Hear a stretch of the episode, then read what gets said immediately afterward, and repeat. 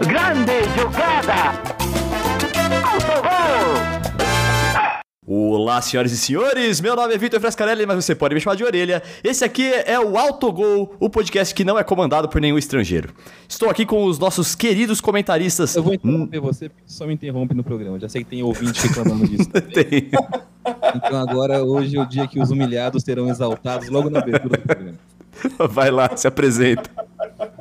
É, Até porque você não deixa nem eu me apresentar, né? Você já fala assim, Felipe Otarujo está presente, né? Já, já me apresentou. Então hoje eu posso falar, eu sou Felipe Otarujo. Prazer falar pra todos vocês aí. Vai, Noia, vai, fala. É isso aí, eu sou o Rafael, o Rafael Noia, também conhecido como Noia, e eu tô aqui mais uma vez comentando sobre coisas que eu não sei muito. Não, é, a gente tenta. A gente tenta dar uma enganada. Eu, eu escutei os episódios anteriores, acho que a gente engana bem, cara. Eu acho que a gente fala umas coisas que dava pra pensar assim, pô, isso é verdade, né? É, a, gente engana, a gente engana bem, foi todo o meu. é, enganar bem foi todo o meu processo de estudo nos cinco anos que eu fiquei na Unesp. Aí pega mal pra faculdade, cara. Todo mundo aqui é da Unesp, que isso? Repúdio! Não, não, acho que na Unesp não, porque na Unesp tem muito curso, né, que, que exige muito da gente, né? Eu também sou unespiano aí. Nós três somos, acho que é bom deixar claro, não sei se a gente já falou em algum momento isso, somos três unespianos. Mas eu acho que é um pouco de jornalista, né? Um, pô, é, tem um pouco, tem um quê de, de meio que le, e levar um pouco, às vezes, fazer uma, uma enrolation, acho que faz parte também do, do, do jornalismo. Então, estamos aí, né? Caraca, velho. Sabem das coisas estão falando. Olha só, mano, que queimação de filme esse podcast, velho. Se você ainda vai continuar escutando a gente depois dessas declarações, não se esqueça de assinar, seguir ou dar follow, não sei como é que tá escrito aí, no Autogol aqui no Spotify. Ou no seu agregador de podcasts favoritos, eh, favorito aí, que eu sei que já tem gente colocando em outros podcasts. Muito obrigado pra você que fez isso, eu não sei quem foi. É, mas é isso aí, é nóis. E vamos seguir aqui hoje falando sobre aquela diferença que a gente tem visto. Talvez não uma diferença, mas uma impressão que a gente tem. O que está acontecendo? Qual que é esse degrau ou não entre os técnicos brasileiros e os técnicos estrangeiros? A gente pensou nesse nesse eh, tema, principalmente depois que o São Paulo eh, precisava contratar um substituto para o Diniz por- e, e nem cogitou trazer um brasileiro. Tinha que trazer um estrangeiro. Eh, já foi atrás do mercado lá fora. O Palmeiras fez isso eh, também depois que o. Ai, quem que caiu mesmo? Antes do Abel? O Luxemburgo. O- Antes do, Luxe- depois que o Luxemburgo saiu, também já falou, ó, tem que ser de fora. E também a gente teve aí o Flamengo trazendo dois estrangeiros é, em sequência aí. Então, o que está acontecendo, galera? É, o São Paulo fez certo em trazer o Crespo? Vamos começar por aí. É, é, primeiro falando sobre essa onda né, de estrangeiros, do, do Palmeiras, do São Paulo, acho que é legal falar um negócio que a gente já falou, só para não entrar muito no assunto, mas também Ah, não, boa, não boa. deixar- é, não, é, não deixar passar batido. É, tem muito também de tendência, de moda. Então, os, os times buscam técnico estrangeiro às vezes, porque que é um estrangeiro. E aí, mano, o estrangeiro pode ser um cara muito Zé Ruela, muito um a zero à esquerda, que não vai acrescentar nada. Acha que é a um fórmula, né? Acha que é a é, fórmula então eles, mágica. eles- o- os times tendem a buscar, tipo, no rótulo, é, é estrangeiro, é medalhão, é, no- é promissor, é jovem, buscar no rótulo a solução e não na ideia de jogo, né? O, o, o, sei lá, o time invoca que vai contratar um estrangeiro, então não busca saber como que joga. Por exemplo, o São Paulo tá para sair do Galo, que- dá para sair não. Mas não sabe se fica, tá fazendo aquele famoso cu doce pra fazer se fica no Atlético. É, o. Cuca brasileiro. Discordo de você, Rafa, que não lembro quem que você falou que era o Cuca estrangeiro. Eu acho que o São Paulo é o Cuca estrangeiro. Pode ser. É o, é o Cuca, deve, deve ter vários Cucas pelo mundo, né? Não, não Sim. um Cuca. É, e, o, e aí o Atlético cogita também trazer um estrangeiro, né? Então eles falam em Galhardo, falam também no, no Leonardo Jardim em português. Só que aí, é, pra mim, é aí que tem o erro. Primeiro que nenhum dos dois tem nada a ver entre si. Não é tipo assim, ah, não deu certo com o Galhardo, mas vou pegar um cara que joga parecido que é o Leonardo Jardim. Segundo que nenhum dos dois tem a ver também com o Sampaoli. Então, tipo assim, é pegar um estrangeiro para pegar um estrangeiro. Pode ser, pode ser que dê certo, porque o time do Atlético Mineiro, eu vejo aqui ah, ali alguns jogadores, eles têm capacidade de adaptar a, estilos diferentes de jogar. Só que ao mesmo tempo, vai precisar né, do- dos caras terem tempo para fazer esse negócio. E, no- e normalmente os caras não vão ter, eles vão fazer igual fizeram com o Dudamel, chegar, botar o cara para jogar porque é estrangeiro, e aí não vai dar certo, porque é um jogo totalmente diferente do que vinha sendo feito. Aí vão mandar o cara embora no, no, sei lá, abril, maio, porque foi mal no Mineirão, caiu na Copa do Brasil, ou, ou tropeçou na Libertadores, e, e- e, é, segue sendo o mesmo roteiro de sempre. Aliás, esse, esse negócio de contratar estrangeiro por ser estrangeiro é algo que os clubes brasileiros já fazem há tempos com jogadores, né? Tipo, o, Bota, o Botafogo eu acho que é um que é muito nisso. Pode crer. ele, ele deu, ele deu sucesso com o Louco Abreu, depois o- vendeu o Louco Abreu, trouxe o Santiago Tanque, que é tipo, claro, o mesmo, mesmo jogador porque é estrangeiro também, né? E o, ou o, teve sucesso com o Sidorf, depois tem, tem- e por causa do sucesso do Sidorf tentou, trouxe o Honda, que também, tipo, mesma ideia, é estrangeiro, vai fazer sucesso. Então, tipo, Dá, dá pra Não é assim, O que- né? Botafogo eu acho esquisitaço. Eu acho muito esquisito o Botafogo fazer isso. O, o jogador gringo, ele é tipo uma posição. Ah, eu preciso de um volante, preciso de um lateral e um gringo. Tá ligado? Não é bem assim que funciona. Você pode encontrar É. um cara é, estrangeiro numa- que não vai substituir bem outro que saiu. E você pode achar um cara que tem características parecidas com aquele estrangeiro que saiu no mercado brasileiro também. Então eu acho que, eu acho que o, o segredo aqui, né, e a gente já falou isso um pouco em outros episódios, só a gente não vai se aprofundar muito nisso, mas é sair um pouco do rótulo, né? Do, tipo, ah, eu vou, tra- vou trazer porque é estrangeiro, eu vou trazer porque é gringo. Sim. né? Acho que nós ponto de debater as diferenças entre eles, algumas ideias, mas, o, mas no Brasil tem muito isso também, né? O- agora a tendência é essa. É, e também a gente também não vai entrar tanto naquela parte que a gente fala que tem que dar tempo para o trabalho ser desenvolvido e tudo mais, porque assim, a gente já comentou esses aspectos nos episódios anteriores. Então, para não repetir, a gente vai falar de outros aspectos, é, por exemplo, o estilo de jogo, se existe realmente um degrau, alguma coisa do tipo. Vamos lá, vamos começar pelo Crespo então. É, São Paulo contratou o Crespo, mandou embora o Diniz e já sabia que ia contratar um gringo. E não é exatamente um gringo da Europa, é um gringo doméstico, assim, América Latina, né? Do nosso futebol aqui, joga Libertadores e tudo mais, que é o Hernan Crespo. É, eu vou confessar para você que eu não conheço o trabalho do, do Crespo, é, não sei o que, que o São Paulo espera dele, mas eu espero que não seja uma contratação, por exemplo, quando o Palmeiras foi atrás do Miguel Angel Ramírez, eu, sinceramente, eu falei assim: ah, vai trazer o cara porque a torcida tá pedindo, tá ligado? Não é pela ideia de jogo. Não, não vejo que o cara vai chegar aqui, pegar o time do Palmeiras e fazer virar uma máquina. Eu não sei se o São Paulo fez esse estudo. O que, que, que que vocês acham É, sobre isso? Eu, eu acho que o que o São Paulo espera do Crespo é um milagre e ele vai cair das pernas quando perceber que o Crespo é um Diniz 2.0 turbo. Ah, bom, já é melhor que o Diniz 1.0, né? Normalzinho ali.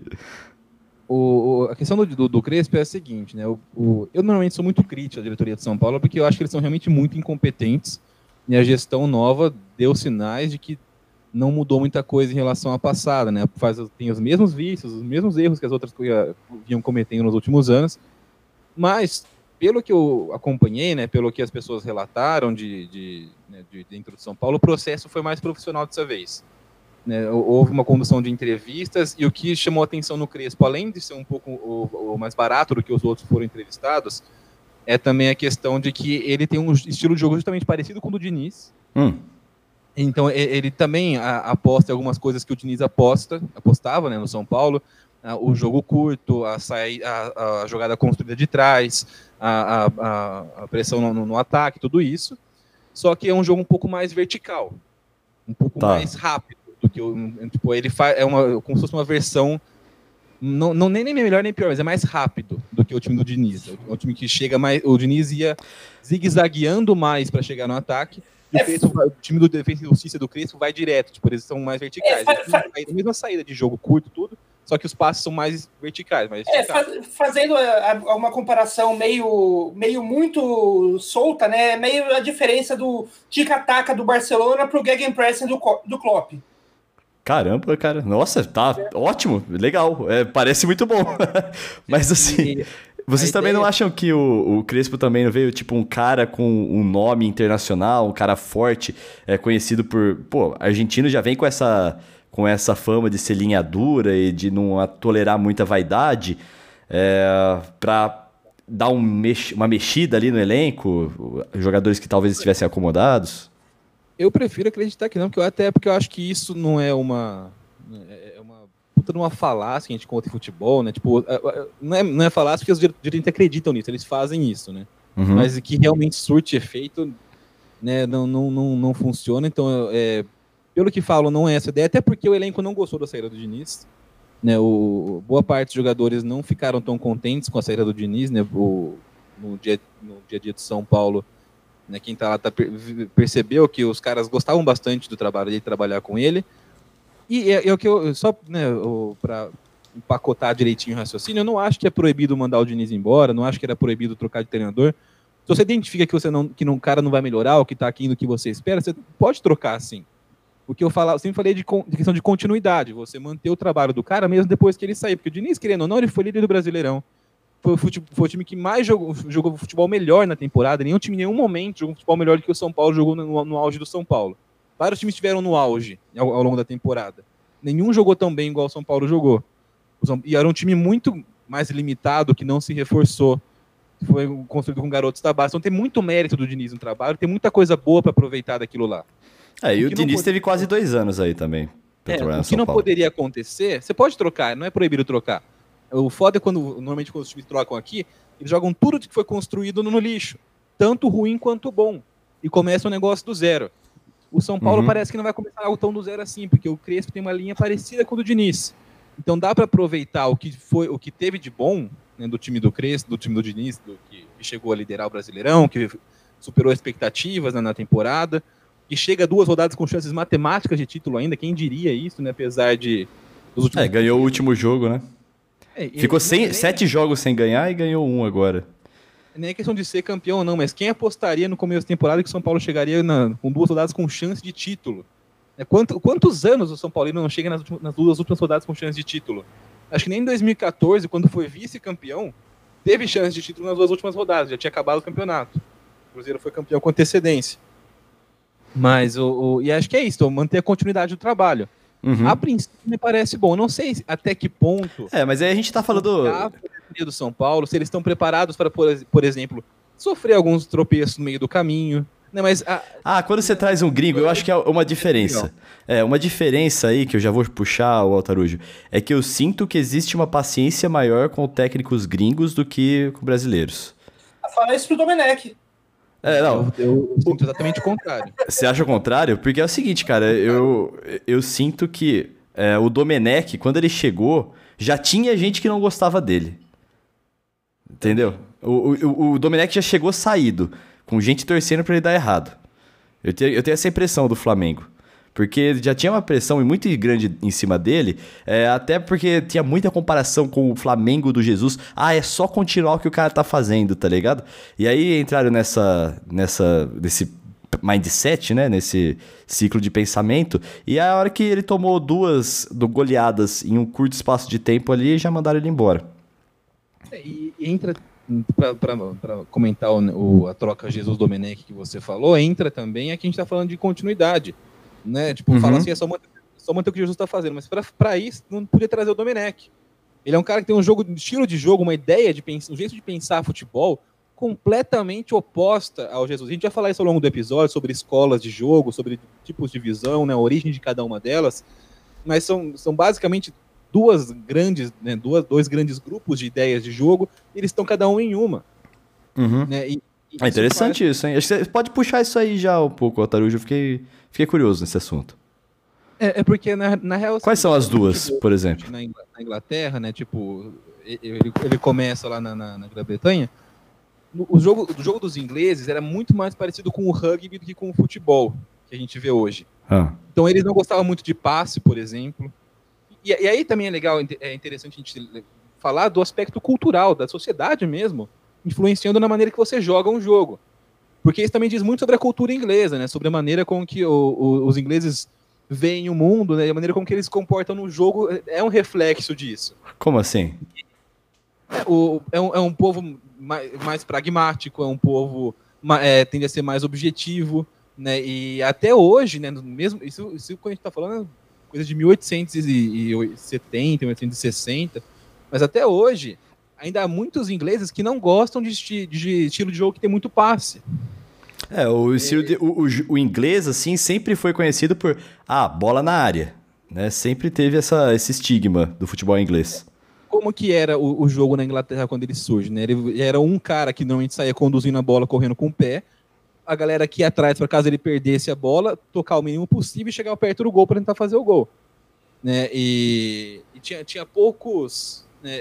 O, cada um tinha uma posição fixa no campo, E aí a gente também volta na parte cultural, por exemplo, o nome das posições em inglês, nome de posições mesmo. Então é center back, tipo, é o lugar do campo que ele ocupa. Aham. Center back, left back, right winger. Né? Então você tem é, o- os nomes muito atrelados ao espaço físico do campo em que cada jogador joga. E ao mesmo tempo em que começa a jogar esse jogo, ele começa também a, a se difundir para outros lugares, primeiro na- nas regiões vizinhas da Inglaterra. E começa a surgir na Escócia uma maneira diferente de jogar a bola, que é um jogo um pouco mais improvisado, com um pouco mais de passe. Né? Então ele é, e- e pensa muito mais em movimentação da bola é, e, né, de jogador para o outro, de, de- de jogador mudando de posição também, no- né, ocupando diferentes espaços do campo para chegar ao gol. Uhum. Então isso cria meio que duas grandes escolas que a gente Que da chamar. hora, cara. Eu não sabia disso. Olha só aqui, A você gente de jogo de autogol. posição e jogo de função. Né, são, é, tem, tem muita Entendi. coisa diferente. Se a gente for entrar nisso, vai ficar um negócio muito, muito técnico. Mas legal, Eu- cara. Muito Eu massa eu interessante esse ne- é, essa ideia ter surgido, essa ideia do, do- da diferença do jogo ter surgido na Escócia, né? Porque é, principalmente ali no, entre no século XIX, XIX começo do século XX, existia uma diferença muito grande ali entre os escoceses e os, e os ingleses, né? Que os ingleses sempre foram rígidos da hierarquia, de, de hierarquia de, de posição social, de é, respeito ao trono e tal. E os escoceses sempre foram rebeldes. Quem queria, quem queria se, se sair dessa hierarquia, sair dessa ideia e viver a vida do jeito que eles que- queriam, né? Então, tipo, é, é- essa diferença não é só no futebol, mas na, pr- na própria cultura dos países, né? Aí eu acho que é- em termos de futebol, então dá pra dizer que o Brasil herdou mais dessa escola escocesa? Sim, sim. Então aí a gente vai começar a falar da, da difusão das duas, né? das- hoje hoje é, um po- é muito mais. Tem muito mais coisa entre um e outro, né? São dois grandes campos, mas tem muita coisa entre eles. Tem alguns estilos que ficam meio que entre os dois e tal. Uhum. Mas basicamente o jogo inglês ele começa a se desenvolver. Ele vai para, ele ocupa alguns espaços como a Ucrânia, por exemplo. Ah, é, perdão, eu falei é a Holanda. O jogo inglês, o jogo de posição, vai muito para a Holanda. E na Holanda, durante muito tempo, joga-se um jogo muito parecido com o da Inglaterra, de, de- em relação a ocupar o espaço, no, no- o jogo centrado, orientado pelo espaço Uhum. né, e não pelo tempo, não pela movimentação, mas sim pelo espaço físico do campo e, e ocupar cada um desses É, espaços. Então, não estamos falando também que um é melhor que o outro. Nós estamos falando que existem os dois. O- Cada um dá certo no seu estilo. Sim, de- depende de time encaixar, de característica de jogador, um monte de coisa, né? Futebol, ele é legal por causa disso, porque não tem só uma fórmula correta. Uhum. E esse jogo, então, ele vai para Holanda e é, é onde começa a desenvolver, então, por exemplo, as ideias do Cruyff. Né? Ele começa as ideias de jogo dele, que depois ele leva para o Barcelona, começa a se desenvolver, ter, muito dessa origem do, do futebol inglês.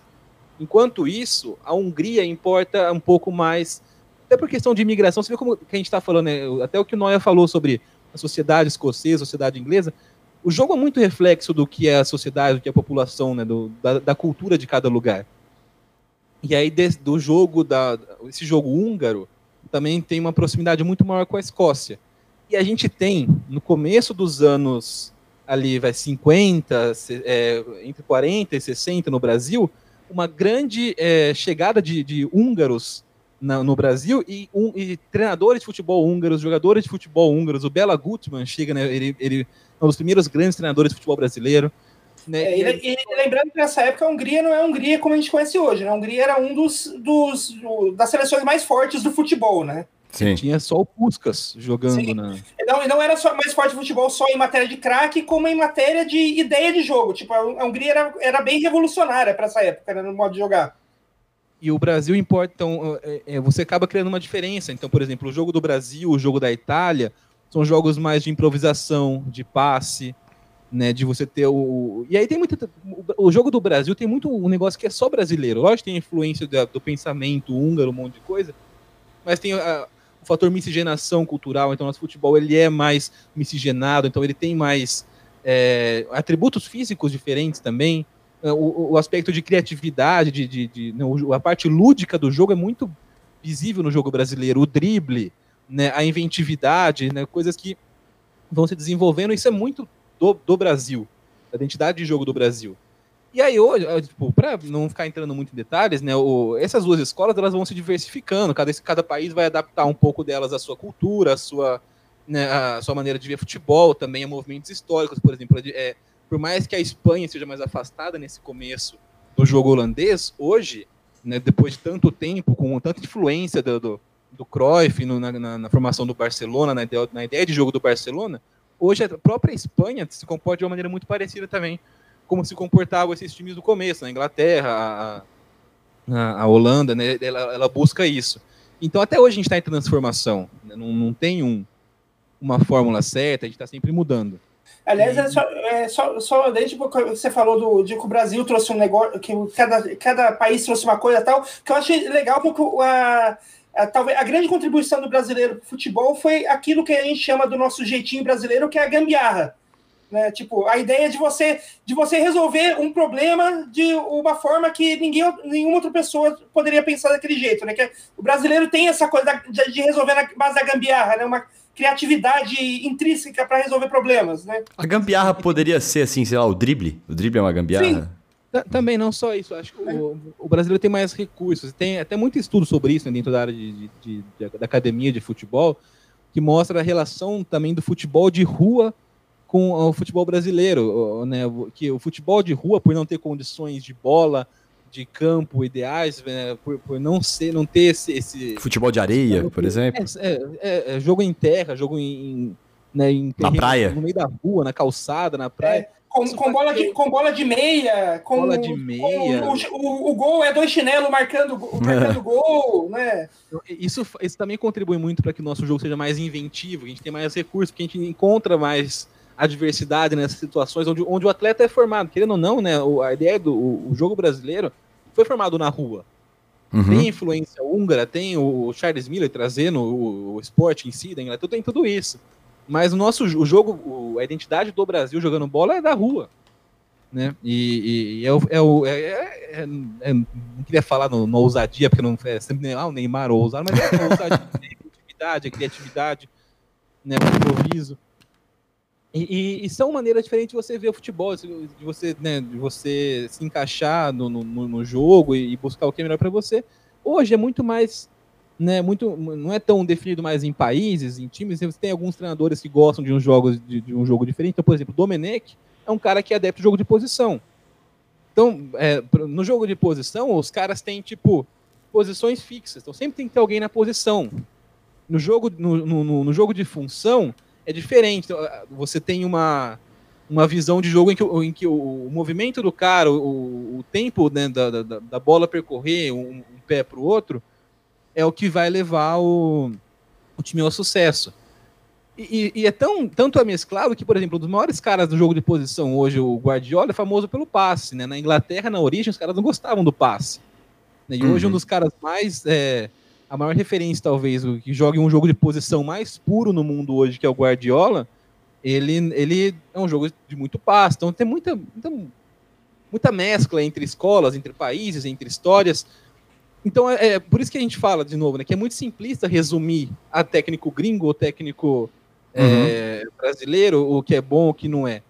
Mas o fato é que a tendência hoje é, é, é, que os estrangeiros estejam mais abertos a conhecer esse repertório diferente de ideias. Isso porque a gente vê no futebol brasileiro. É, mas o brasileiro tá também? Oi? O brasileiro tá também? O técnico brasileiro tá também aberto a receber essas ideias? Então, eu acho que estaria, mas a gente não tem condições para isso, né? A gente tá. Há quantos anos a gente vive nessa espiral de dança de técnico, de, de, de demissão eh, toda rodada? É o que a gente falou no episódio passado o, os treinadores eles precisam de tempo para desenvolver os negócios. Não tem como fugir muito disso também. Sim, uma a coisa é assim. Uma hora que, que gente... cara, por exemplo. Ah, é, não, a gente fala que, tipo, o jogador, o treinador brasileiro, ele joga com medo de ser demitido, não joga para ganhar no risco. Tanto que é uma das coisas que eu dou crédito pro Domenech. O Domenech não ligava se ia tomar cinco, ele jogava para ganhar. Eu acho isso louvável até. É, só que ao mesmo tempo, eu vejo que não só o Brasil, mas a América Latina tá passando um recibo de que tá ficou para trás, porque é o segundo ano consecutivo que um treinador português é campeão da Libertadores. Então, alguma diferença aí tá tendo, sabe? Não é, acho que isso é coincidência. Eu acho que a, a diferença está num negócio chamado União Europeia. Porque, tipo, os É. treinadores portugueses têm uma facilidade é, de ir para outros países estudarem. Intercâmbio, né? Tipo, intercâmbio, de, de. Ele tem uma facilidade de estar em contato com, com outros estilos, com outras ideias, com outras culturas, que é algo que é mais difícil aqui na América Latina. Mesmo que a gente, que a gente tenha uma facilidade de viajar entre os países aqui, além de ser mais distante, os meios são. Os meios dessa viagem são. É, é, é- é mais difícil, né? no- do que na, na Europa. E tem né? uma outra coisa, Noia, que os times lá, eles não vão fazer jogo treino com o time brasileiro, eles vão fazer jogo treino entre eles. Tá ligado? Uhum. Tipo, é, é tá lá mais perto, é quem é mais qualificado. Isso acontece até nos esportes. Eu sou, hora do jabá, eu sou correspondente da Esports Observer, site que cobre esportes, né, esportes eletrônicos. E isso acontece não, também nos esportes. A gente fica aqui isoladaço, cara. Não, não dá nem pra fazer um, um jogo é, Brasil-Europa decentemente, porque o ping é muito alto. Não, e outra coisa que, e outra coisa que a gente tá, que a gente tá ficando para trás também é, é em convidar mesmo essas- esses times para vir para cá, porque tipo o- hoje tá- tem cada vez mais um, um intercâmbio grande de ideias entre os times da Europa e os Estados Unidos, porque vários times da Europa estão fazendo pré-temporada nos Estados Unidos porque eles criam, eles, eles sabem que a pré-temporada é a chance deles trazer esses times para lá e daí eles criam é, copas, é, oportunidade de marketing, dinheiro, É, o de- dinheiro é bom. dinheiro e tal. né? E, e daí esses times vão lá fazer a pré-temporada nos Estados Unidos com times que, que não são tradicionais, mas que é interessante para a marca é, da- dos times europeus. É, a- aqui a gente teria, se a gente tivesse uma organização séria aqui do Mercosul, do futebol Mercosul, a gente conseguiria fazer copas com, com, pa- com, com que, que conseguisse se chamar, tal- talvez não o Manchester United de Real Madrid, mas a gente conseguia trazer Um West Ham ali, né? Sei lá. não, um, um- tri- ti- times tradicionais que não são tipo que são de primeiro escalão, mas que não são do o- os grandes milionários, tipo um Dortmund, um Ajax, que são times que, Uhum. que Um que não são- Shakhtar. é, times que são tradicionais, que não são vistos normalmente pela, pelo público daqui, porque ah, dificilmente a televisão passa aqui jogos que não são do Real Madrid ou do Barcelona. Não, mas eu, eu discordo um pouco com você, Noé, porque eu acho que tem uma parte muito importante nisso aí envolvida, que é dinheiro. Porque esses times aí de primeiro escalão, eles não vão só na, na, nos Estados Unidos. Eles também fazem uns tours lá pelo Oriente Médio, fazem uns tours na China, tá ligado? Ah, China. É, é um cachê, os caras descem, faz o Pix lá e, velho, é, os caras vai. Assim, mas é que, é que essa coisa da China, principalmente do, da China nem tanto, mas principalmente do Catar, o Catar é realmente tipo, de- o príncipe vai lá e coloca dinheiro no bolso dos Uhum. caras. Sim. A, a coisa dos Estados Unidos que eu falo que é a organização que a gente poderia fazer parecido, porque os Estados Unidos não é os clubes que tiram dinheiro do caixa e botam no banco, no, no bolso do, dos times europeus. É a organização, a liga que, que, fa, que cria uma. A Florida Cup é um exemplo. Não vamos é, esquecer da cria Florida Cup. um- a liga cria um torneio que faz, gera um marketing que gera o dinheiro para pagar esses clubes e pagar os clubes de dentro também. Por isso que aqui, organização. Se a gente tivesse uma organização séria, que, que, tiver, que tivesse vontade de, de realmente é, alavancar o, o futebol e não alavancar é, comandos políticos, a gente Uhum. poderia fazer algo parecido aqui. Legal. Bem Eu acho observado. que tem outras barreiras também, que é, querendo ou não, são, eh, são realidades finan- econômicas e sociais dos países diferentes também, né? Então, por exemplo, a gente não se enquadra, não se enquadra, embora sejamos também de terceiro mundo, a gente não está em grupos diferentes, por exemplo, de China, de Singapura, de, ou do Catar mesmo, e é o que o Noé falou, são países com segmentos específicos para investir nisso aí. Então os, então, os caras do Real Madrid não vão para a China porque o Real Madrid acha o, o né, o que a China vai ser legal para não é tipo é, é coisa de mercado mesmo é dinheiro e é possibilidade de fortalecer a marca num país mais populoso do mundo né e, e aqui no Brasil mas fora isso para eles é só mais um país de terceiro mundo e se, não fosse essa questão do dinheiro e muita pessoa para consumir a marca eles não teriam tanto interesse em ir para lá também Sim. e outra, outro obstáculo nosso é, acaba sendo o calendário também. Né? co- A gente não consegue é, Verdade. acertar o calendário com eles. Na hora que a gente tá acabando a temporada aqui, eles estão no meio da deles lá. Não, quantas vezes a gente não fala que a Florida Cup atrapalhou os times?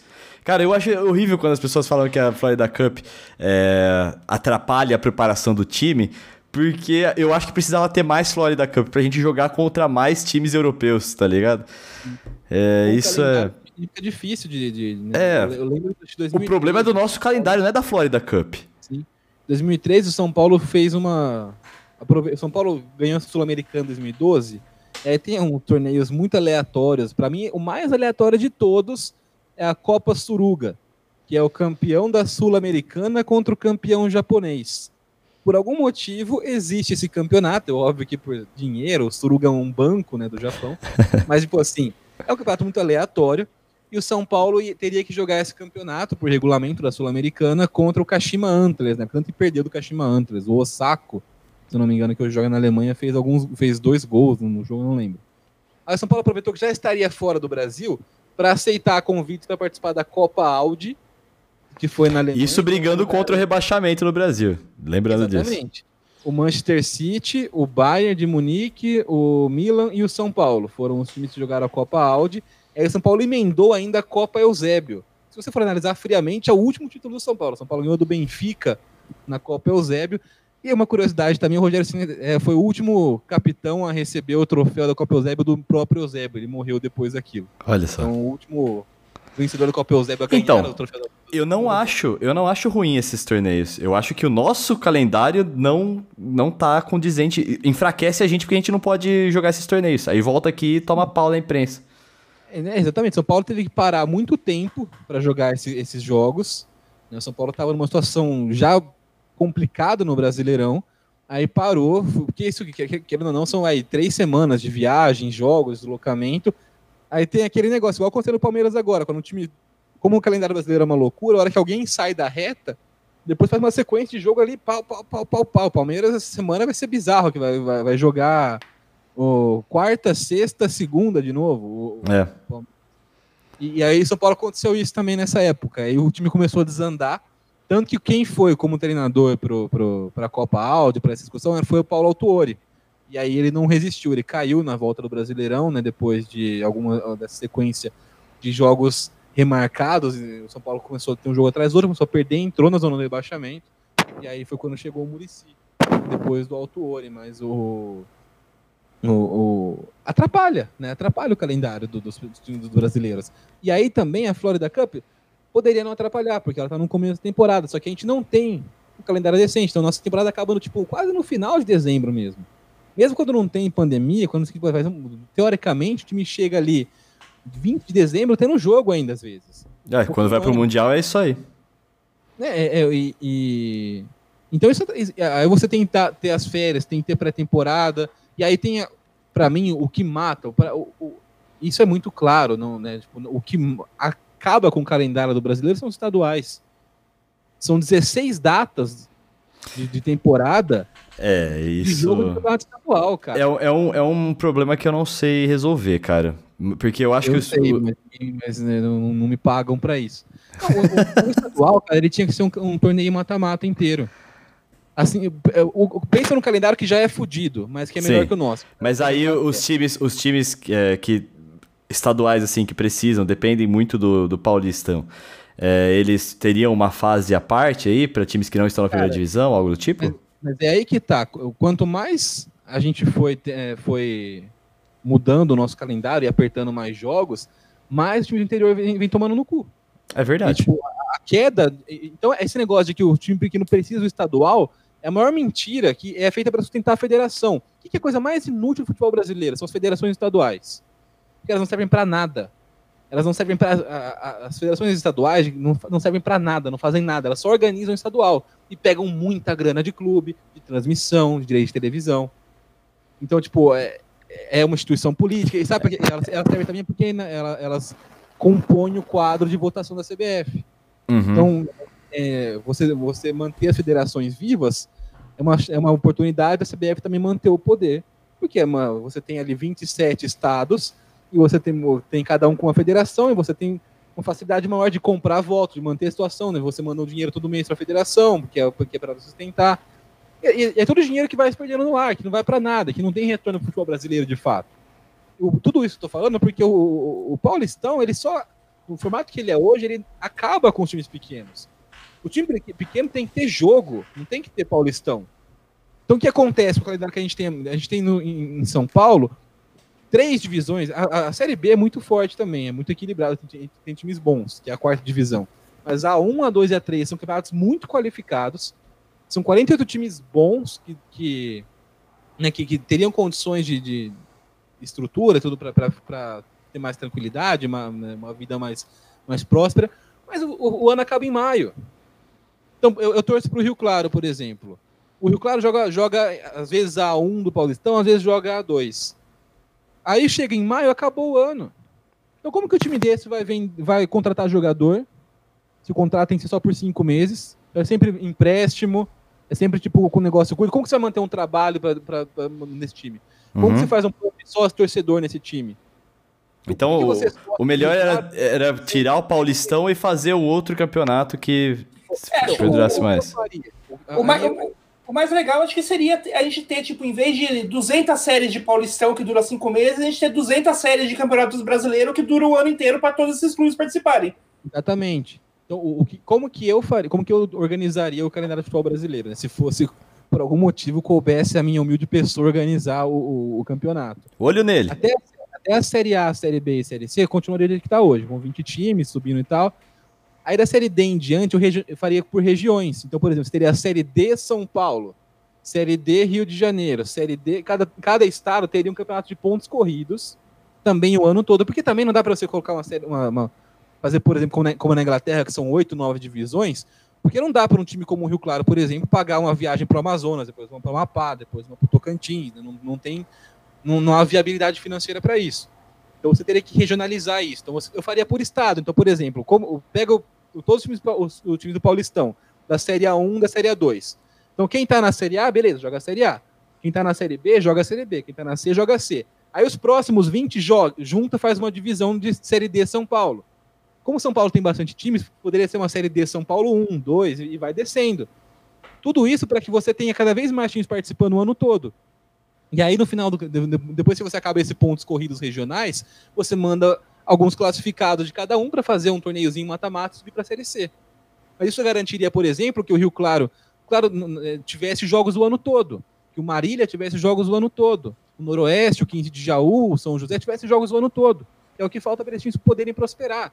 Você não fecha patrocínio, você não fecha sócio torcedor, você não consegue é, é, nem, nem a questão de estádio, de, de, de estrutura, porque por que você vai investir numa puta estrutura de CT, de estádio, não sei o que, se depois de junho não tem mais nada? vai ficar abandonado, é só gasto de manutenção. É, e isso está uhum. acabando com o time anterior. Então, o, o, segredo é você movimentar esses times do ano todo e campeonatos sejam atrativos. Eles inventaram a Copa Paulista no, no, em São Paulo, mas não, não, não traz nada para os clubes. Viu? Deixa eu trazer de volta para o nosso tema inicial aqui. E como isso tudo que a gente falou agora afeta no trabalho, no desempenho dos treinadores brasileiros? É porque é histórico, né? Então, tipo, você tem um, um, um país com um calendário foda, que, que, que, não deixa você. Além de todas as questões culturais do, do brasileiro, que a gente já falou uhum. em episódios, já paciência, o calendário é foda. Então, por quantos realmente consegue fazer uma pré-temporada aqui? Então, o nosso jogo vai diminuindo a qualidade, é natural. Tipo, ao longo dos anos, a gente falou isso no último episódio também, o, o jogo do, do, do, futebol nacional vem caindo. Né? No, você vê os jogos do Brasileirão, que era para ser só jogo legal de ver, só jogo massa, tá, tá Putz, cada vez isso é pior. é foda. Isso é foda, cara. Inclusive, o, tem já. Tipo, vou falar quem é. O Chico Barney, que é um cara que ele, ele é do, do entretenimento. Inclusive, acho que ele escreve muito bem. Recomendo que leiam o Chico Barney. Ele fala isso, cara. É, o público brasileiro, ele quer entretenimento, velho. E eu não sei o que que passar Vasco e Atlético Goianiense hoje é entretenimento pro público brasileiro. No futebol na TV aberta tem que ser só o filé.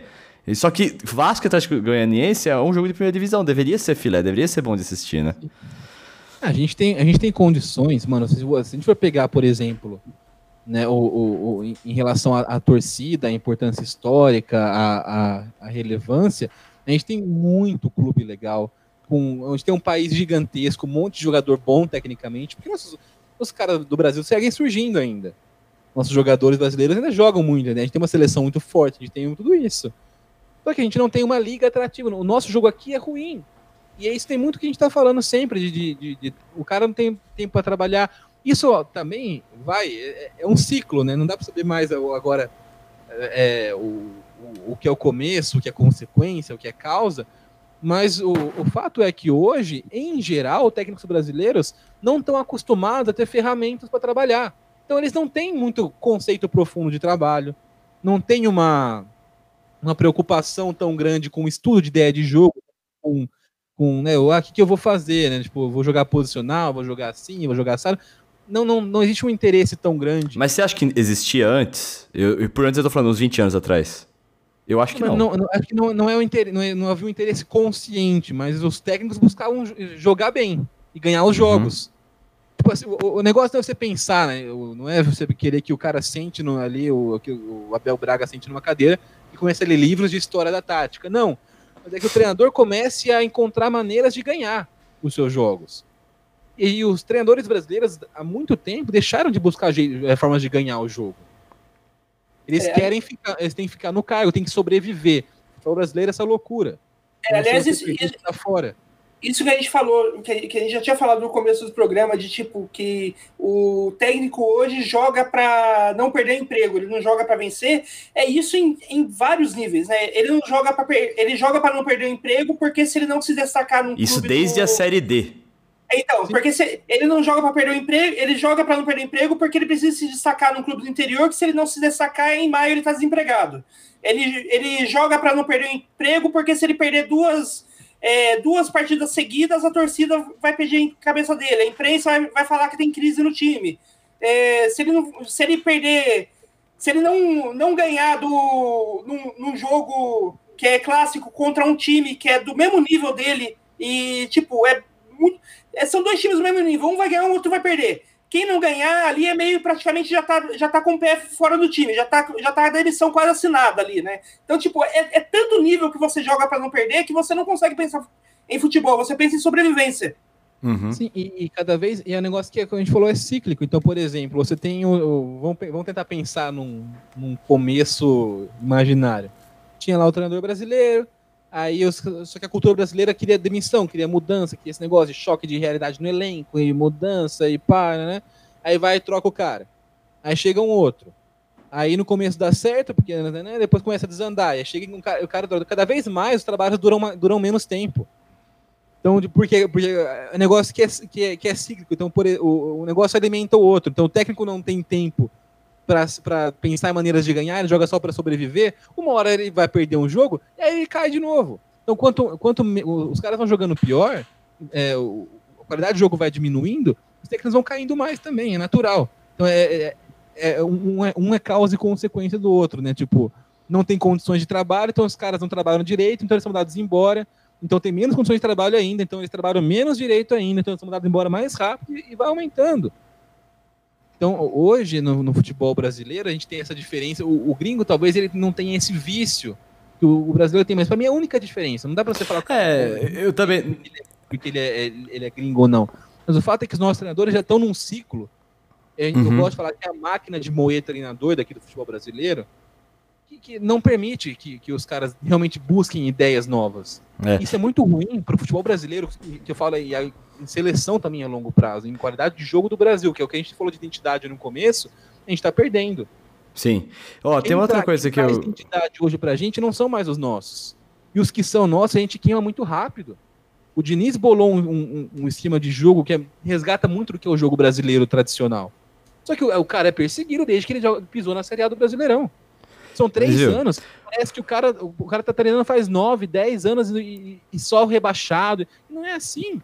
Uma outra coisa que eu queria chamar a atenção é que eu falei que, vamos dizer assim, que a América do Sul passou um recibo quando dois treinadores portugueses foram campeões em anos seguidos. Só que os times que foram campeões foram dois times muito bem estruturados. O Flamengo tinha bom elenco bom, tinha estrutura boa, o Palmeiras também, mesma coisa. Então, é, você- aí não adianta você só porque você vai trazer um, um português, como por exemplo o Vasco trouxe o Ricardo Sapinto. O Vasco não tem um time bom, não tem, não tá com estrutura boa, não tá organizado, não vai fazer milagre. É, não adianta você só trazer um, um estrangeiro por trazer estrangeiro. O, o Dudamel também chegou lá no Galo, não deu certo. O Sampaoli, cara, não, não consigo dizer que o trabalho do Sampaoli deu certo. Porque a única coisa que ele tá jogando é o Brasileirão e ele não tá mais é, brigando com afinco pelo título, sabe? Então Tá, não, é uma, não é uma garantia que eles são melhores mesmo e pronto. o as cultural que a gente fala, tem que reavaliar também o que a gente considera dar certo e não dar certo, né? E, e o tempo que a gente leva pra falar que algo deu certo ou não deu certo. Acho que é muito leviano. Boa, boa. Fala, boa. o Atlético Mineiro joga o Campeonato Brasileiro faz muito tempo. Quantas vezes o Atlético Mineiro foi campeão desde 71? Nenhuma.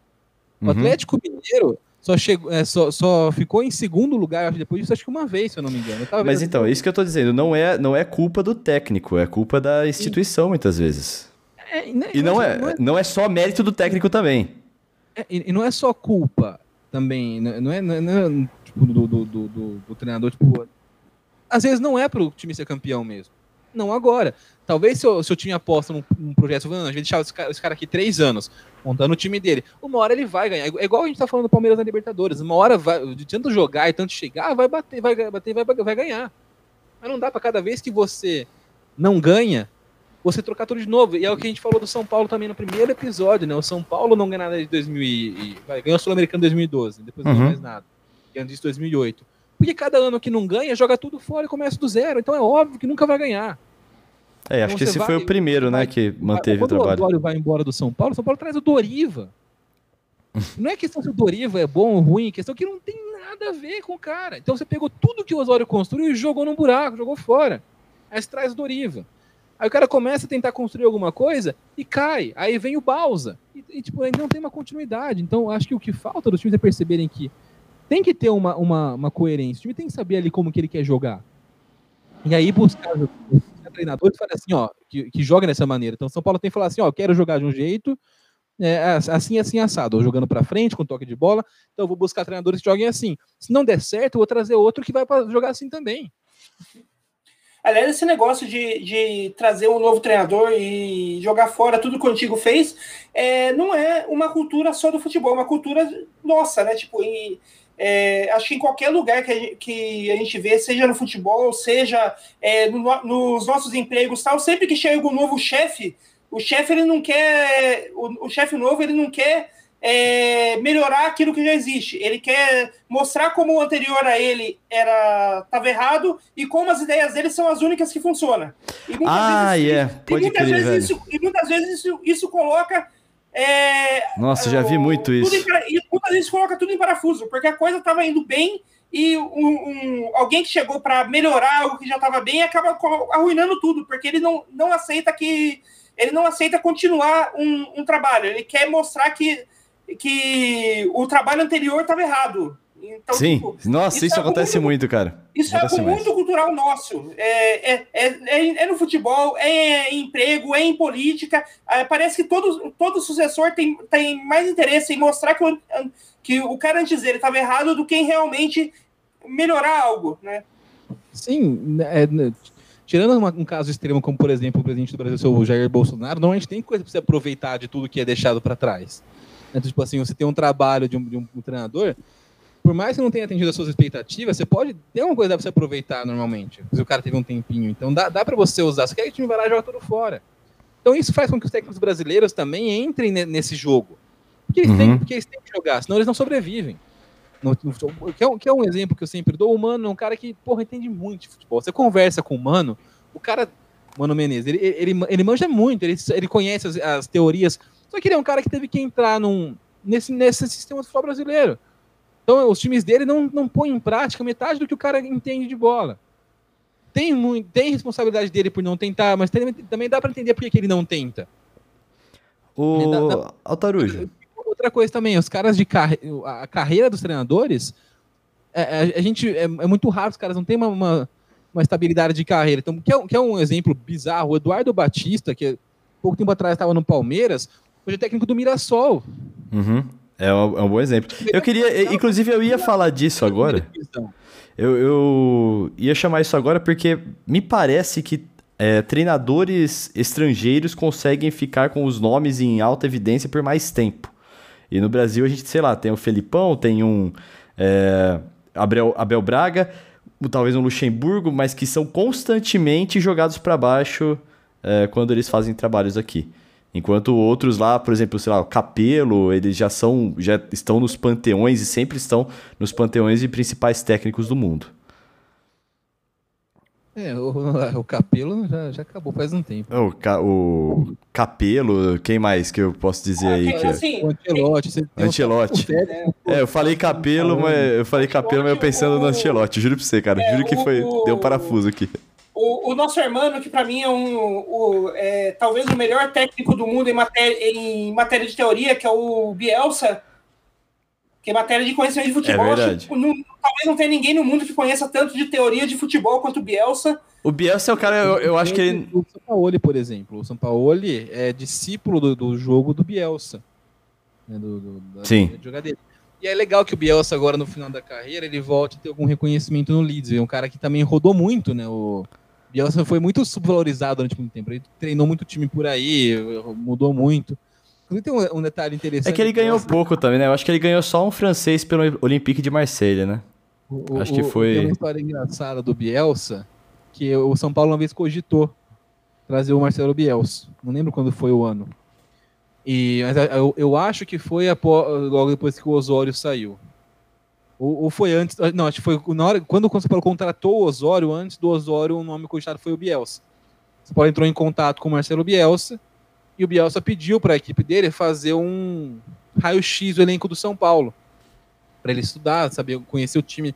Havia uma negociação. Uhum. E, a- e aí o- os caras negociando, não sei o quê, o, o Bielsa né, recebeu todos esses relatórios, no fim acabou não rolando, porque o cara, ele queria um pouco mais de tempo, ele queria que o auxiliar dele começasse a tomar conta do clube nos- no- durante seis meses, enquanto ele terminava o trabalho lá, e depois ele chegar e tocar na, na outra temporada. Ele não queria pegar no meio do no- com o bonde andando no campeonato. Não acabou não rolando. Mas ele ficou com esse relatório. E aí depois ele vai pro Lille, ele começa a levar os caras do São Paulo pra lá, que ele viu no, no, no, scout Caraca. cara dele faz. Então ele leva o Thiago Mendes, ele leva o Luiz Araújo. Ele chegou a sondar outros jogadores para contratar também, porque ele recebeu um relatório muito, muito detalhado do, do elenco do São Paulo. E aí isso fez com que alguns jogadores do São Paulo saíssem pro, pro Lille, do Marcelo Bielsa, depois, porque ele conheceu os caras que ele né, não conhecia, não, não acompanhava o futebol brasileiro diariamente, estava em outro, em outro mercado. E aí ele falou assim: ó, tem uns caras interessantes aqui com, com atributos legais, vou levar embora. Ele levou alguns caras embora. Thiago Mendes hoje no Lyon, o Luiz Araújo até hoje joga na- também no, no Lille, Que mas são- história legal, não sabia dela. ele levou. Não, mas é, e vocês acham assim que quando um treinador olha pro Brasil, por exemplo, como o Bielsa olhou, ele o que, que ele o que, que ele olha? Ele olha a liga, ele olha os jogadores, ele olha a perspectiva. O que que faz um técnico que tá, sei lá, no campeonato francês ou um Jorge Jesus, um Abel Ferreira que ele quiser quererem vir aqui pro Brasil? O que que atrai eles aqui? Qual é a perspectiva? Assim, eu gosto muito de uma, de, de uma perspectiva que não, eu sei que não é de todos os técnicos, mas que o Cristiano Luchesco, ele deu em uma entrevista... Quem não é? Desculpa. O Cristiano Luchesco, é o, ele, ele é um, Romeno. um, um técnico romeno, ele foi Ah. do- o técnico durante, do Shakhtar durante aquela fase que o Shakhtar ganhou quase todos os campeonatos da Ucrânia. Tá. Ele era pra na Liga Europa? O, o Luchesco ou não? Não lembro agora. Acho que, eu acho que era, ele foi técnico do Shakhtar acho que até 2016. Pode ir com, quando é, fechando esse raciocínio, eu vou procurar enquanto isso. trago. Então, que o, o Luchesco, ele fala, ele fala, o, ele falou uma coisa numa entrevista de muitos anos atrás, foi em, é, me- começo de 2010, meados de 2010, que ele falou numa entrevista que eu, é, que eu li na época, que era ele falando de, tipo, na época ele, ele, tava, ele tinha trazido um batalhão de jogadores brasileiros. É, ele, ele tinha, na época, acho que o Alex Teixeira estava no time, é, ele estava trazendo o Marlos do São Paulo na época, que na época do São Paulo estava indo para lá, ele tinha, não lembro se ele estava de Luiz que na Adriano. Adriano já jogou com ele lá, isso. E daí um- alguém perguntou pra ele, tipo, por que ele gostava tanto de brasileiro? Porque às vezes você viu o Shakhtar jogando, era quase piada, porque era tipo, era você tinha só o ucraniano do meio pra trás e todas as posições de ataque era brasileiro. Seja meio arma, seja armador, ala, todas as posições que, que era tipo de gente que vai pro ataque, que arma ataque, era brasileiro. E daí ele falou, tipo, olha, é, é, esse negócio, negócio de ensinar a marcar, a desarmar, a ocupar espaço, é, qualquer cabeça de bagre faz. Eu consigo ensinar um ucraniano.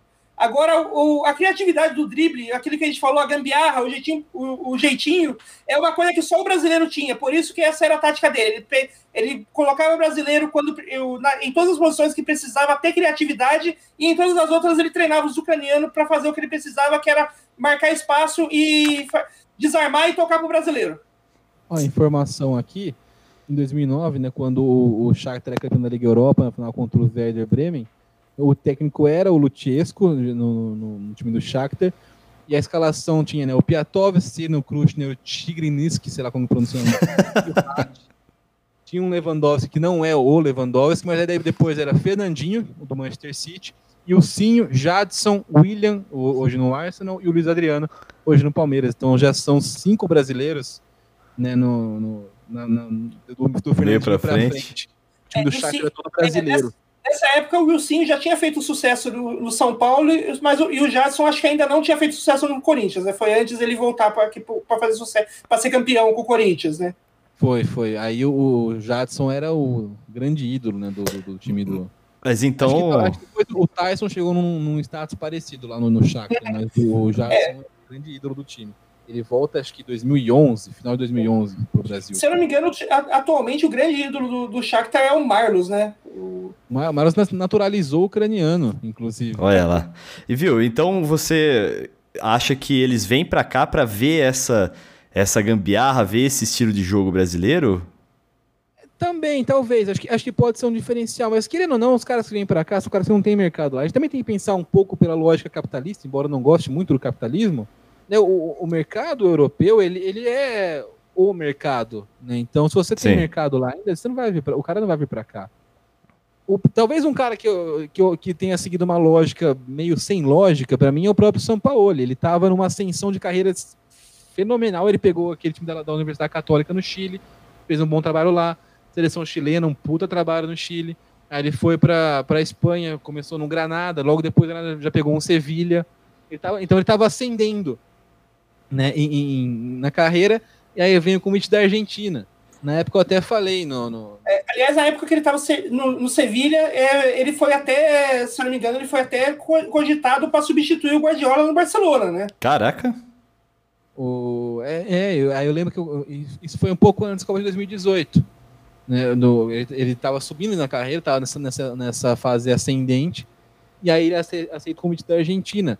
Tanto que eu lembro quando saiu notícia do interesse da Argentina. Mas eu acho que esse não foi o passo pra trás na carreira dele, aceitar a seleção Ah, foi. argentina. Foi? Foi. Sair do Foi. Sevilha pra aceitar a seleção argentina, pô, eu faria esse negócio.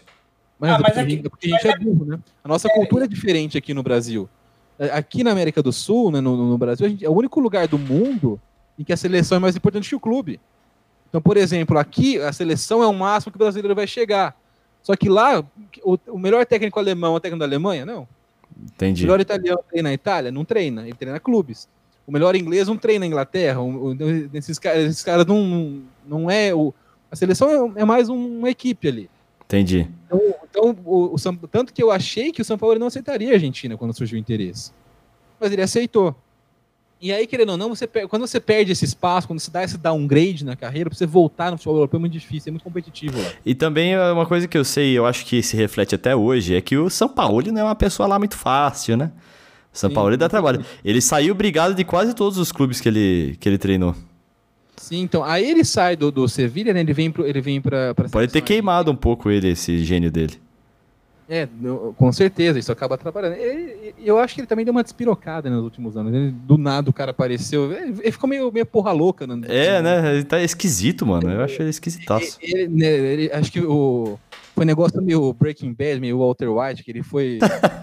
como ele foi ascendendo nos níveis, foi ficando mais doidão. Sei lá o que aconteceu. Ele é, ele é discípulo do Bielsa, só que ele pegou o lado, o, é o louco do apelido do, do jeito meio diferente. Eu vi um, eu vi um meme esses dias aí que tipo ele o, o Atlético Mineiro perdeu de novo aí já virou piada esse negócio do Sampaoli quando alguma coisa acontece que desagrada ele um pouco, ele ameaça ir embora, tá ligado? Tipo, o Atlético Mineiro perdeu algum jogo aí esses dias e já saiu o meme.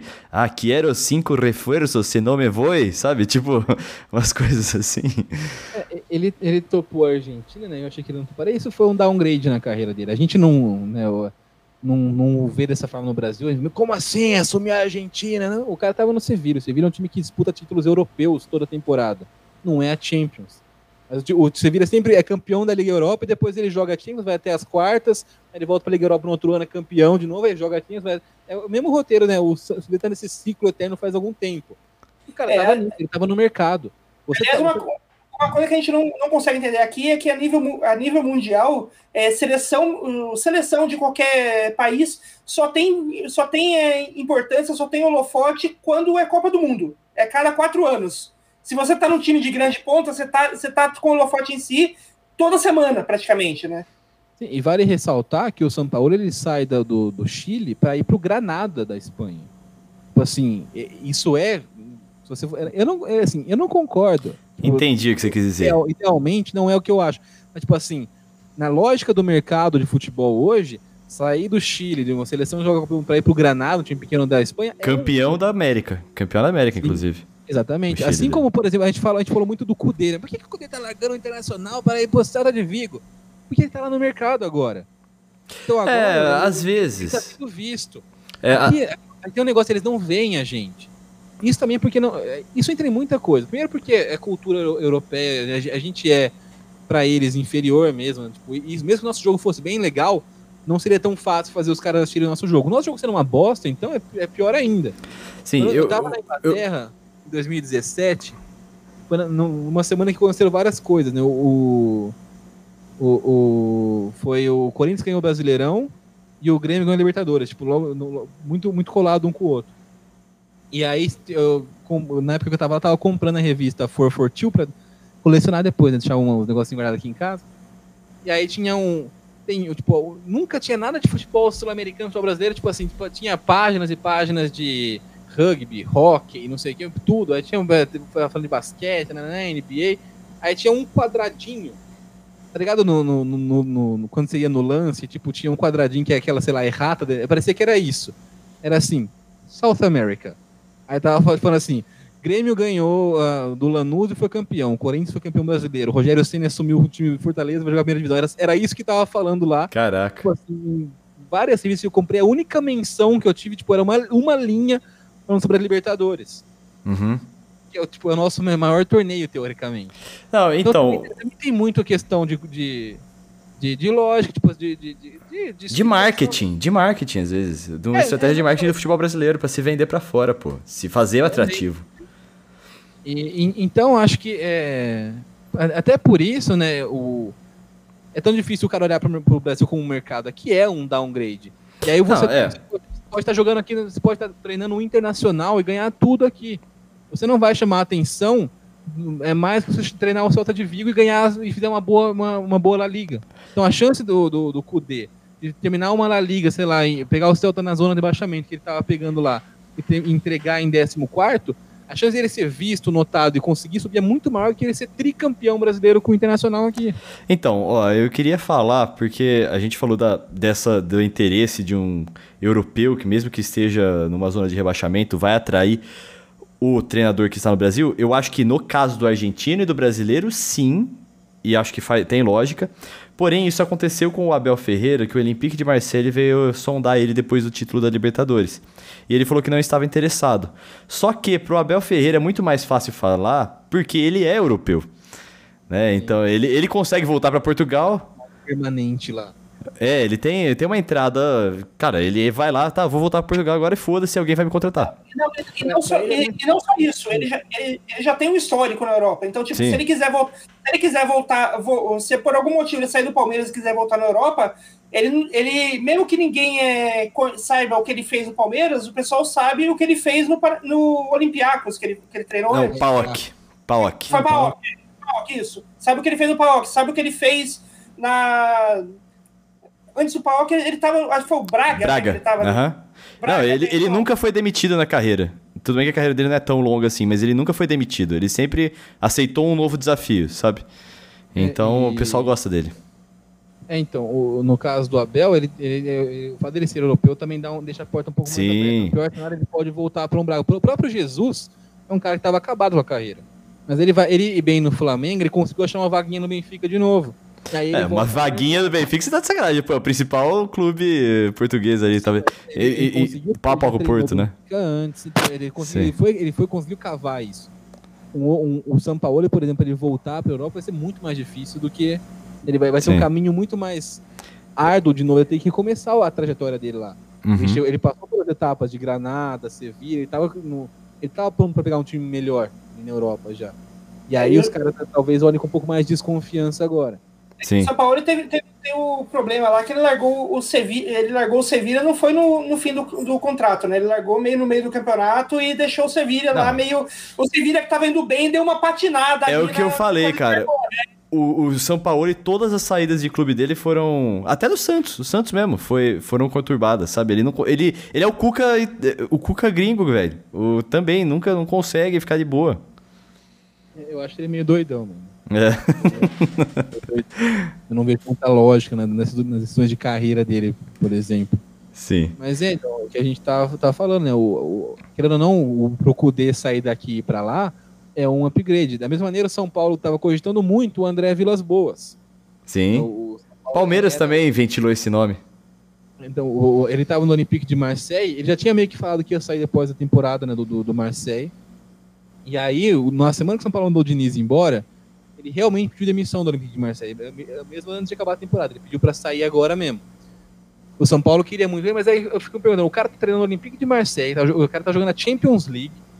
Primeiro, o São Paulo conseguiria trazer um cara desse pra cá, pagando muito dinheiro pra compensar ele vir pra cá. Então tem uma coisa que, que, é, que é a linguagem universal também. Se você oferecer Uhum. uma puta mala de grana pro cara, ele talvez aceite.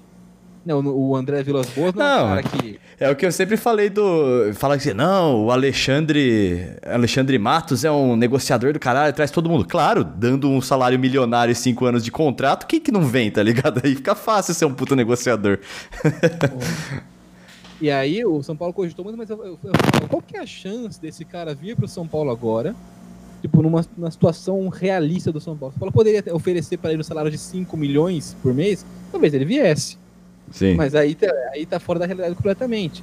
E aí tem outro detalhe também. Ele pediu, o, o, fato, o fato que levou ele a pedir demissão do Olympique de Marseille foi que, que culminou, ele já ia sair, tá- já não tava tão legal, mas o que foi a gota d'água para ele o Olympique contratar um jogador sem autorização dele. Uhum. Imagina esse cara no Brasil. o cara pressionando, né, pra Aliás, escalar. Eu acho, que, o Vilas Boas tá, tá, tá apostando que o Mourinho cai no Tottenham e vai sobrar vaguinha pra ele. Porque, porque eh, se contratar logo depois do Mourinho é quase que o, o que o. É, É a sina plano de, dele. né? carreira, de carreira dele. É a sina dele. Bom, galera, então vó, o- a pergunta derradeira aqui pra gente é, encerrar esse papo e aí já ir pra participação da galera. É, e aí, o treinador estrangeiro, vamos falar assim, o europeu, o argentino, está mesmo um passo à frente do treinador brasileiro hoje? É, é, é, resu- acho que é um Pode pensar, é, pode pensar. Uhum. Não, absolutamente, tipo assim, todo estrangeiro está acima de todo. Não, acho que não dá pra você falar isso num rótulo. Mas eu acho que por não ter os vícios históricos do mercado de treinadores brasileiro, cara chega um, um pouco menos de problemas Nem, do nem que tão históricos, viu? Porque eu acho que isso aí de ficar com medo de perder, como você falou assim, por exemplo, o Mano Menezes é um cara, não é tão velho assim, ele não tá no, no mercado faz 30 anos. Mas é, é, os, as últimas décadas aí, principalmente os anos de 10, né, 2010, é, fizeram os treinadores ficarem com esse medo de perder. E aí via, sei lá, o o Corinthians sendo campeão com uma estratégia de retranqueira pra cacete, ganhando de 1x0 em 1x0, sabe? Teve, teve. É é uma coisa recente, então não é tão histórica assim, mas eu concordo com você que por causa disso teve um prejuízo aí à formação ou ao pensamento, ao vício do treinador brasileiro. Eu acredito que de, eu acredito assim, que de modo geral, a gente hoje, hoje, quando a gente está falando aqui, hoje, 15 de fevereiro, o, o dia que a gente está gravando esse podcast. Hoje, de- se a gente for pegar estatisticamente falando de modo geral, o treinador, é, a média dos treinadores é, estrangeiros está acima da média dos treinadores brasileiros. Mas é uma questão de cultura, não é uma questão de que, ah, porque ele é estrangeiro, ele é, ele é naturalmente mais inteligente, mais melhor o Boa, futebol. Não, boa. é uma não é capacidade. é uma questão de cultura. É, como a gente falou, os treinadores estrangeiros têm mais contato com outras ideias, tem um, um- costuma ter um fluxo maior de, de tempo para trabalhar, né? Tem, costuma, costuma ter mais, costuma ter mais paciência quando ele está fora do Brasil, não exatamente aqui no Brasil. O né? sul-americano também?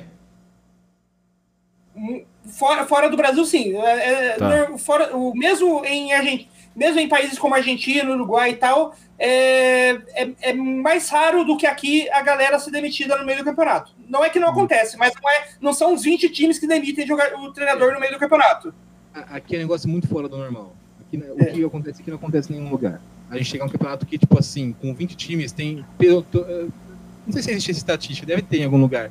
A gente tem, em média, eu, eu acho, umas 30 trocas por, por campeonato. Tem, Uhum. tem pelo menos uns 10 times que trocam mais de uma vez. Então, um Não, campeonato é assim, tipo, na quarta rodada do Brasileirão já fudeu, já. Já tem 20% dos times já trocaram de, de treinador. Não, é- não, é, o- a questão não é nem isso, a questão é antes do Brasileirão já tem troca. Também. É muito, é muito raro, não sei se aconteceu algum ano, de começar o Brasileirão com os, os 20 times estarem com o mesmo treinador e começar o ano. Tipo, a hora, a hora que chega no Brasileirão ali em maio, pelo menos um ou dois, três já, to- já trocaram. E aí entra um monte de questão de, tipo, de os times estão uma bagunça, os times não sabem, o, o- o- vivem, vivem numa ilusão, então, tipo, sei lá, o Vasco, o São Paulo, os times vivem numa ilusão de que eles compram essa história de que aqui tem 12 times grandes, qualquer um pode ser campeão. A gente tá falando do do, Atlético Mineiro de São Paulo, que aqui é um trabalho decepcionante. Não é um trabalho decepcionante, tá na média do Atlético Mineiro. É um bom trabalho do Atlético Mineiro, é isso, é terceiro, segundo colocado. Né, o, o, São Ah, pro investimento que o Atlético Mineiro tá fazendo, eu acho que precisava exigir um pouco mais, viu? Pra você entregar algo a mais, você tem que ter mais tempo e mais, mais condições de trabalho. A gente nunca dá essas condições para os caras terem esse, esse, esse trabalho aqui. É que eu acho É, que também o Sampaoli, cara. eu- agora eu tô falando especificamente do Sampaoli, não técnicos gringos, mas o Sampaoli, ele não. Ele fica ameaçando ir embora toda hora, velho. Não dá pra você realmente ficar. Ele é o, ele é o clube brasileiro, é- ele inverte um pouco o papel ali, sabe? É, mas ó, tem uma- tomar cuidado também para não confundir o meme com a realidade. Tipo assim, tem um meme, mas não, isso não. O, o, cara, ele, ele ele é mais loucão que a média, mas tipo assim, não é que o cara deliberadamente resolve. Não, ele mas o Cuca embora. é assim também. tá- Ele resolve. trabalha no Não. mercado e trabalha num ambiente que ele vê que não Sim. tem condições de trabalho. Tipo assim, que é, qualquer, é igual, é igual, é um exemplo parecido, o Osório no São Paulo, em 2015. O São Paulo contratou o Juan Carlos Osório, ele fez um trabalho legal, tinha, tinha uma base legal para desenvolver, só que ele estava prestes a ser mandado embora. Tipo assim, a, a- sei lá, uma sequenciazinha de uma derrota e um empate, ele já seria mandado embora do, do, do São Paulo. Uhum. Sendo que o São Paulo desmanchou o elenco inteiro, fez o que o São Paulo sempre faz. Aí o cara chegou um convite da seleção mexicana, ele aceitou e foi embora. E, e- antes de sair, eu lembro do- numa coletiva do, do São Paulo, que eu perguntam se ele, se ele confiava na diretoria de São Paulo. Ele falou assim: não, não confio. Pelo Foda, que né? fizeram com o elenco, pelo que fizeram com os jogadores, ele fala: não confio. E, e aí, o cara, acho que é, a gente tá num nível tão amador aqui de gestão de clube que o cara não espera que é assim. A hora que ele chega, ele tem, ele tem um choque. Então, tipo, eu acho que esse negócio de São Paulo ameaçar sair, ele, ele realmente é loucão, ele é mais eh, explosivo. Mas ele que saiu do Santos, porque o Santos é uma zona. O Santos ficou provado esse ano que é uma zona. Sim. Então, tipo, o, o- Atlético Mineiro. Inclusive o sei, Cuca também tá pedindo pra sair do Santos agora. Por isso que eu falei que ele é o o. Todo lugar também. É, então, é, é, é meio instável, sabe? Não dá pra você botar as O- fichas no cara ali. Mas o, o São Paulo esse é um cara que, tipo, é, tem um meme, né? né, Se não me voa e não sei o que, mas não é assim. né, o- ele precisa de continuidade também. Né, o, só que assim, o, É, tem cara, níveis níveis de tolerância. O cara, eu acho que ele tem uns parafusos a menos ali e ele eh, tolera menos esse tipo de coisa. Então, tipo, a hora que, que acontece alguma coisa que desagrada, ele deve dar um chiliquinho bem bruto lá, mas Sim, eu também imagino isso. é, Só que, tipo, não é, não é ele o errado. Pelo contrário, tipo, você tá num, num- num país em que o treinador tem que dar chilique pra conseguir alguma coisa, não, que o cara não tem autonomia sobre o próprio time aqui. Não, não, é, não é o treinador que contrata, não é o treinador que decide nada.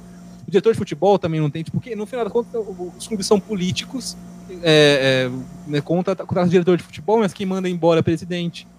E contrata técnico diferente. Pra que, pra que serve um gestor, um, um dirigente, né, o diretor de futebol que tem no Palmeiras, no São Paulo, no Corinthians, no, no Flamengo, se no, final- se no final das contas é a política que vai definir quem vai contratar ou não.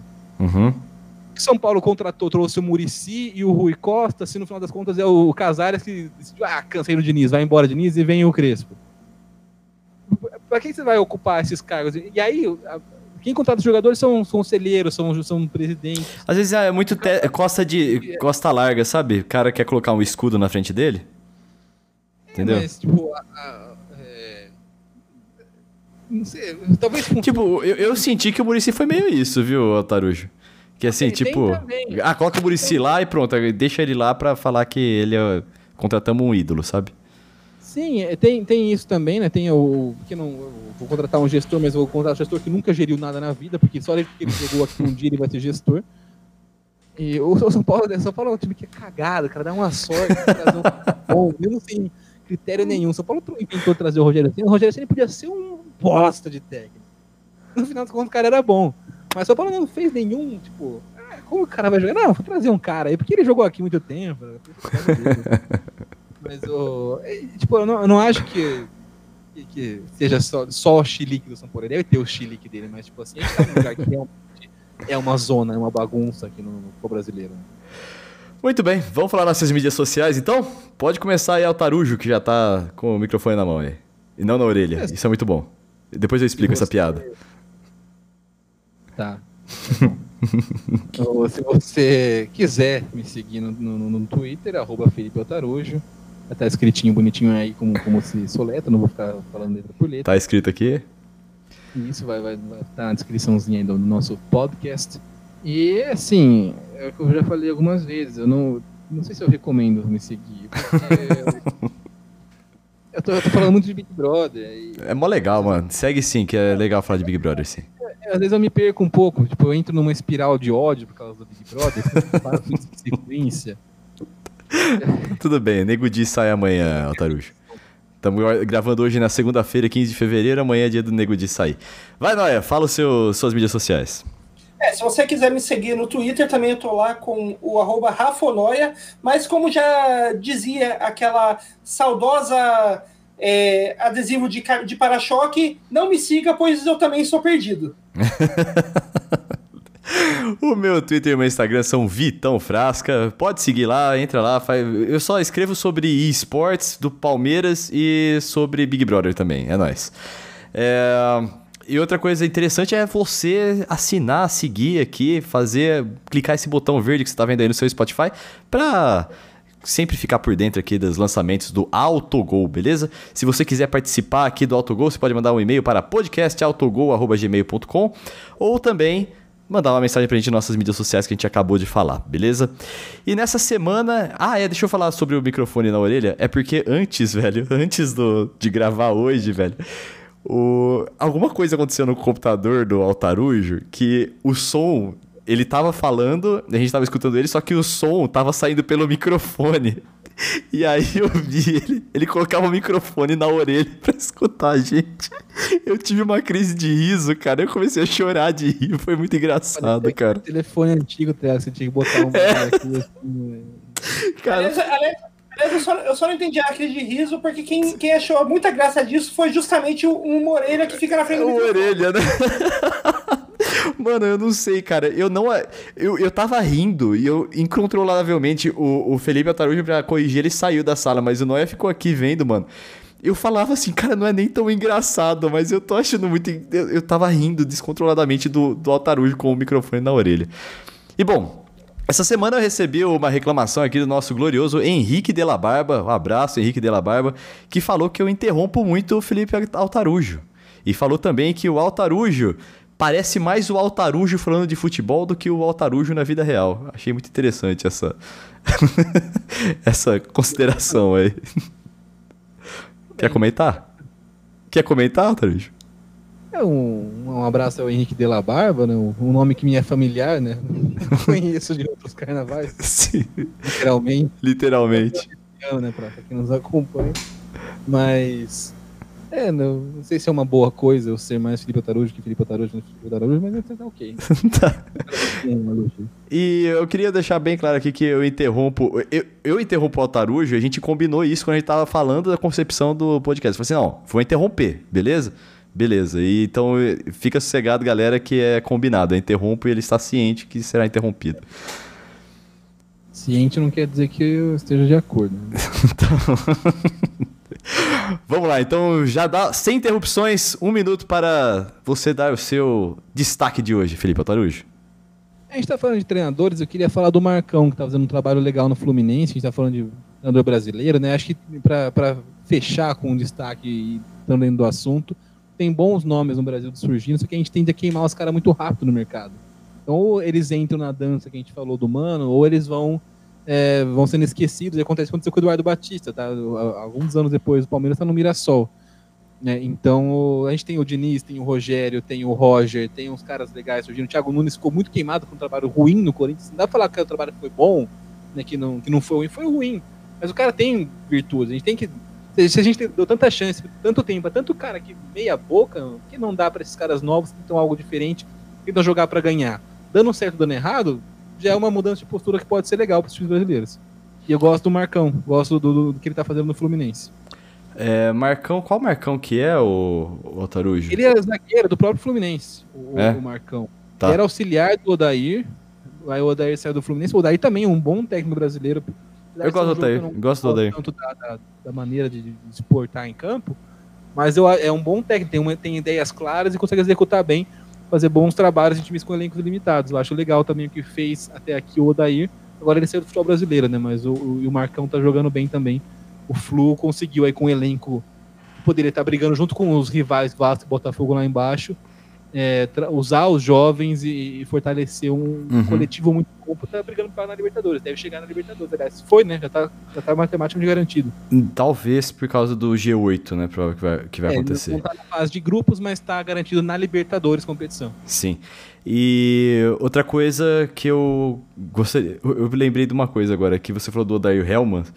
E eu lembro que o Palmeiras ficou tentando trazer o Heinz em uma época, e a galera falava que do Palmeiras e Fluminense ia ser Heinz contra Helmans. o duelo dos, dos ketchup e maionese. É, a gente teve esse ano pela primeira vez. É o duelo dos condimentos, isso. E a gente tem, a gente tem vários duelos esquisitos né, que acontecem de vez em quando no Brasil. A gente teve esse ano, se não me engano, o PP e Neném. O PP no Grêmio e o Nenê no Fluminense. Foi o primeiro confronto PP e Neném da história do futebol brasileiro. O Fluminense tá sempre envolvido, se você vai parar pra pensar. sempre É o verdade, né? É verdade. Esses dias eu ia falar do pato, eu falei ganso. tá? Não, ia ao contrário, eu ia falar ganso, falei pato. Aí Eu falei, pô, esse que confundi a ave, também teve isso esses dias aí. O, Bom. o São Paulo chegou a ter os dois em seu elenco. em.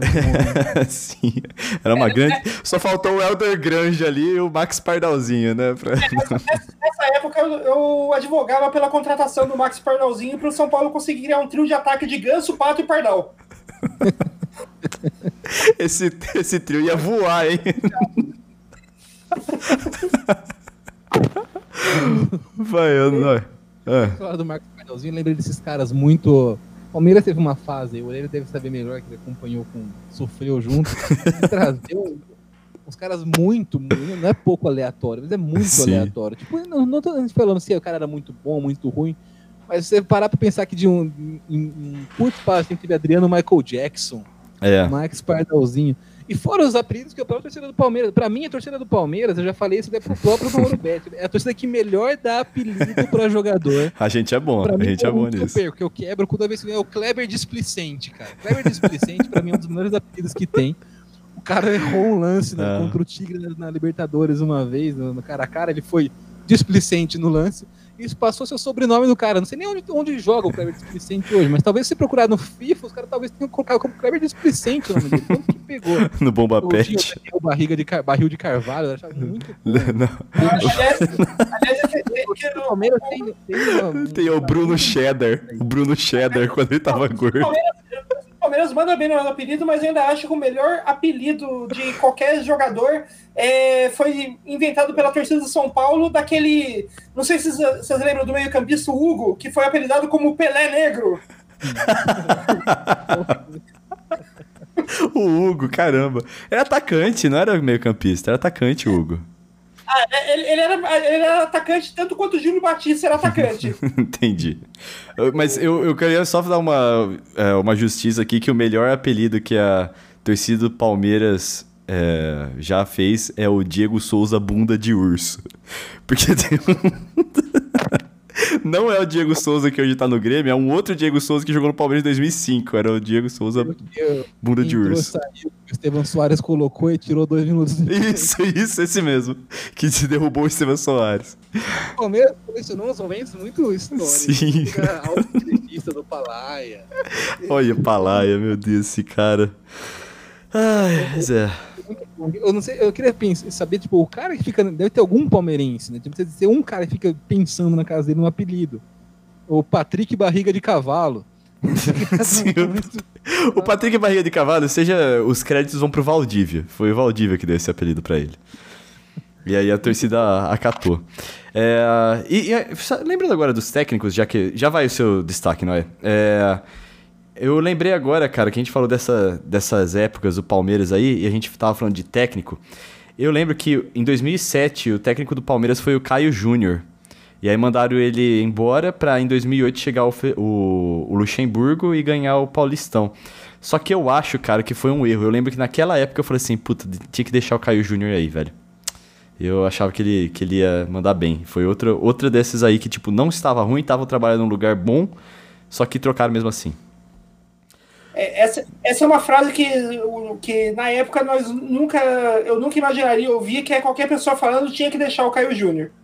É, não, eu, eu, o Caio Júnior era bom, velho. Eu gostava do Caio Júnior do Palmeiras. Ele fez um bom trabalho em 2007.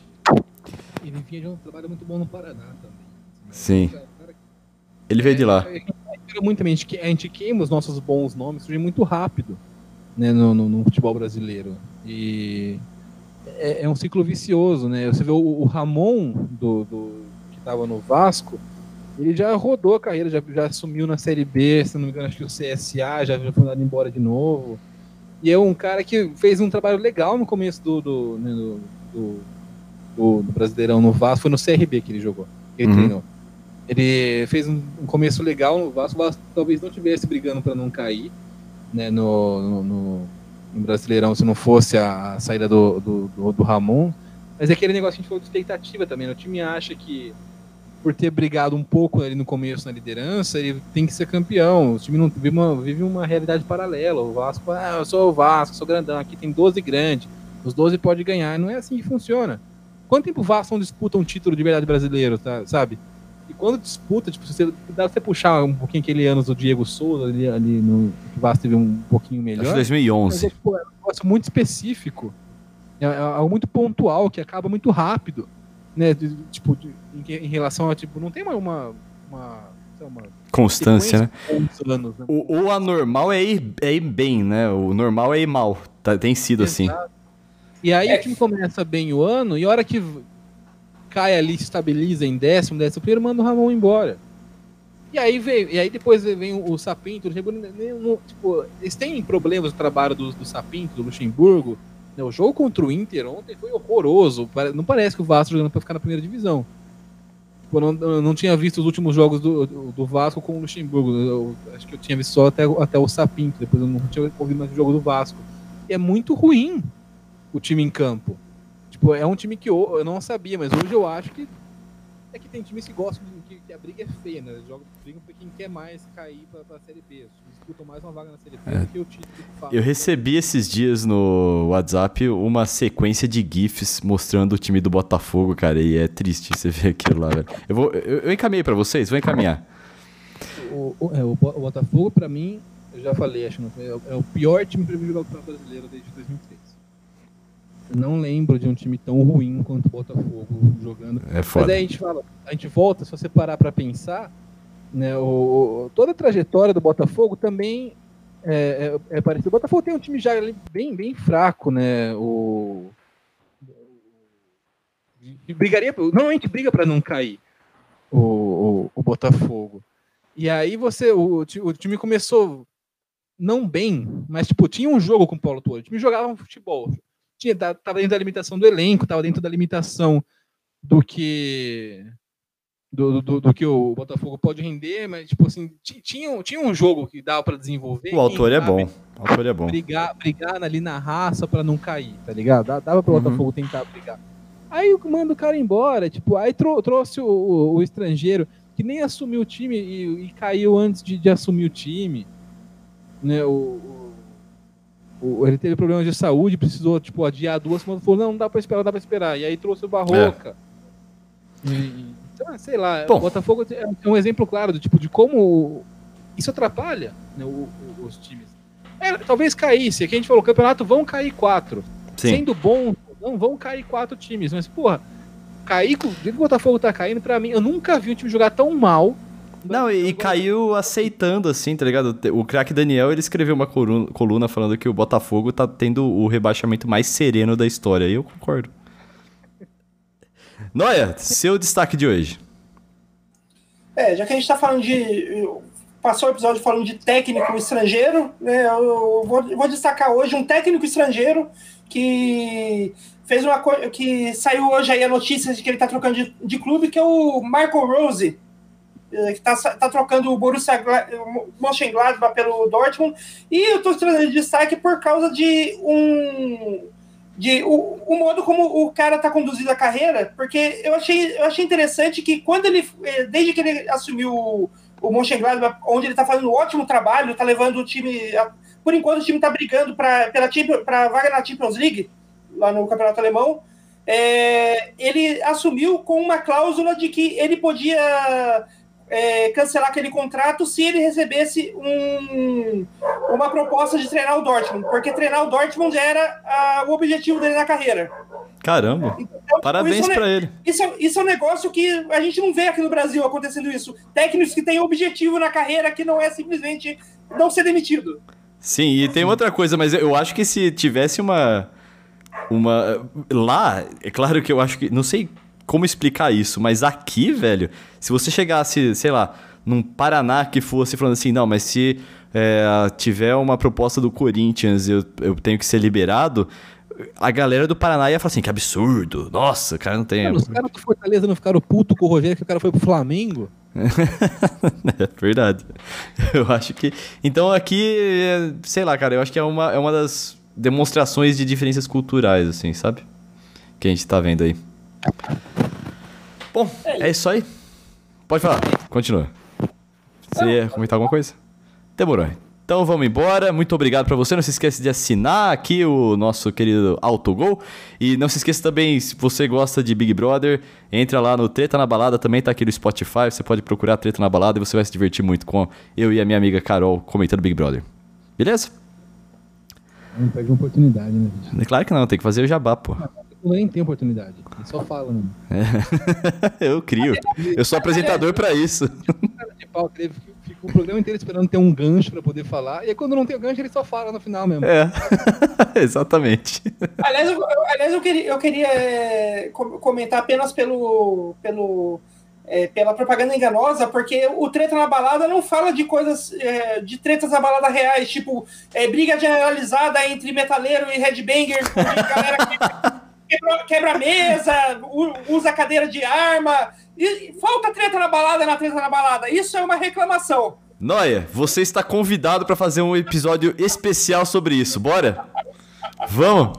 Esse vai ser o tema de um episódio. Eu espero ali pelo menos um top 10 brigas na Augusto.